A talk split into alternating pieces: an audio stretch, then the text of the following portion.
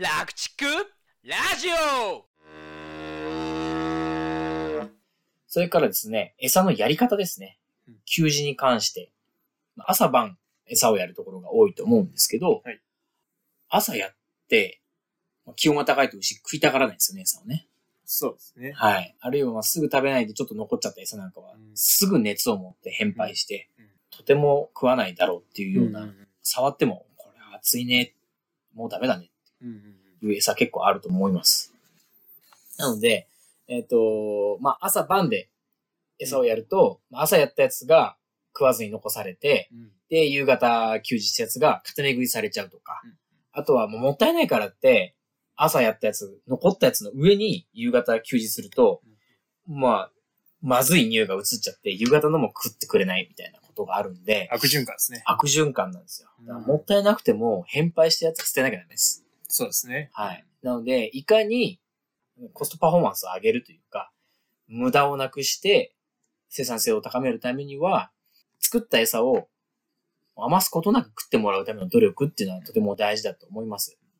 だからそのためにも、ルーメンアシド質になると、やっぱりその生産性は下がってしまうし、あるいはまあ加工の少ないコーンとか、穀物をやると大腸のアシド質になって、これもまた牛の生産性を下げてしまったり、牛の健康を阻害してしまうので、そういうリスクの少ない給仕の方法を考えないといけないと思います。例えば、まあ、うちのお客さんでも、朝晩、本当なら5対5で餌やりたいけど、朝3、夕方7ぐらいの。で、そうすると夕方に固め食いをしてしまう。これはルーメンアシト質のリスクが上がるんですけど、でも食わないよりはマシだし、少なくとも涼しい時間に食った方が牛にはいいので、まあ、できることの中でベターな方法を見つけていくっていうことが大事かなと思います。そうですね。うん。理想を言えば、給仕回数を増やしたいですよね。あ、こまめにやるってことですね。はい。うんやっぱりすぐ変配してしまうので、うんで、新しい餌が来たら牛もあ食べようかなっていうふうに、あの餌場に移動したり、まあ、つなぎ牛舎でも餌を口にするっていう頻度が上がるんで、こまめに食べてもらうためには、1日2回のこものを3回、4回に分けられたら、非常にいいですよね。うんうんで、それは現実的になかなかね、作業動線的にも難しい場合が多いと思うんで、せめて餌押しはこまめにすると。餌押しをして、牛が餌にアクセスするきっかけを増やす。っていうことも非常に大事ですね。で最終的な残臭を減らしていくってことですね。残暑を減らす。うん。そうですね。で、固め食いを減らす。なるほど。はい。っていうあたりが大事だと思います。まあ、寺先生の今の話だとね、農場によっては、朝と夕で、まあ、夕方の量を増やしてっていう農家さんもいた、いるって話でしたけど、はい。まあ、僕が過去に知ってるお客さんだと、夏場でも朝夕半々やってたのかな。うん。うん。ってやってたら、やっぱり朝搾乳後、ほとんどあ暑い時間になってきて、うんやっ。ぱ、あのこんもり残死残ってるんですよね。あ りますよねまあ、食い止まって治療してくれって言われて、うん。うん。で、牛のね、首の血管からその、うん注射しようとして。注射しようとしてね。うん。で、思想の上に膝ついたら、膝が火傷してて。それは、あの、餌が変配して熱持ちまくってたと持ちまくってましたね。で、ちょっと、ええと思ってこう、掘り起こしたら、もう、持ってないぐらい熱くて。そんな餌牛が食うわけないですね。うん。捨ててくださいって言いましたね。俺が火傷しちゃうからって。あの、残ってる餌とかあったら、うん休日した時とどれぐらい変わってるのかうんっていう、牛がどういう餌を目の前に置かれている状況なのかっていうことをきちんと確認するってのはとても大事ですね。そうですね。うん。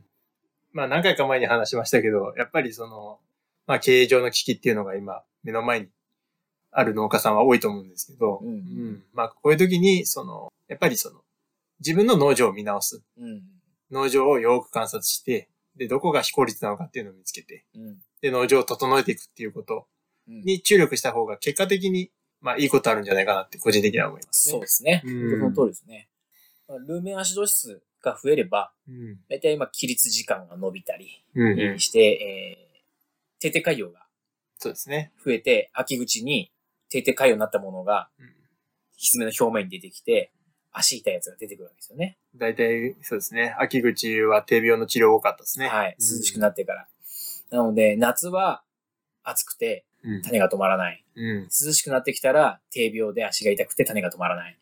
そして、課題児が生まれるリスクも上がってくると。はい。っていう悪循環が起こるわけですから、このルーメン足室にきちんとケアをするっていうこと、暑熱対策をするっていうことは、今現在、今日の牛の生産性も高めるし、うん好循環が回っていけば、夏場の受胎率、そして秋口のお牛の健康までずっとケアできるんで、ものすごくリターンが大きいと思います。そうですね。まあ、こんな情勢だからこそ、農場のその暑熱対策はい。がどうであるかっていうのを見直してみるきっかけにしていただけたらな、はい。というふうに思いますね。はいはい。できることから、体を使って、うん。うん、ケアできることをしていきましょう。はい。必要な投資にはちゃんとお金かけないと。うんうん。はい。後で必ず帰ってきますからね。そうですね。はい。ということで、本日は以上となります。はい。ありがとうございました。はい。ありがとうございました。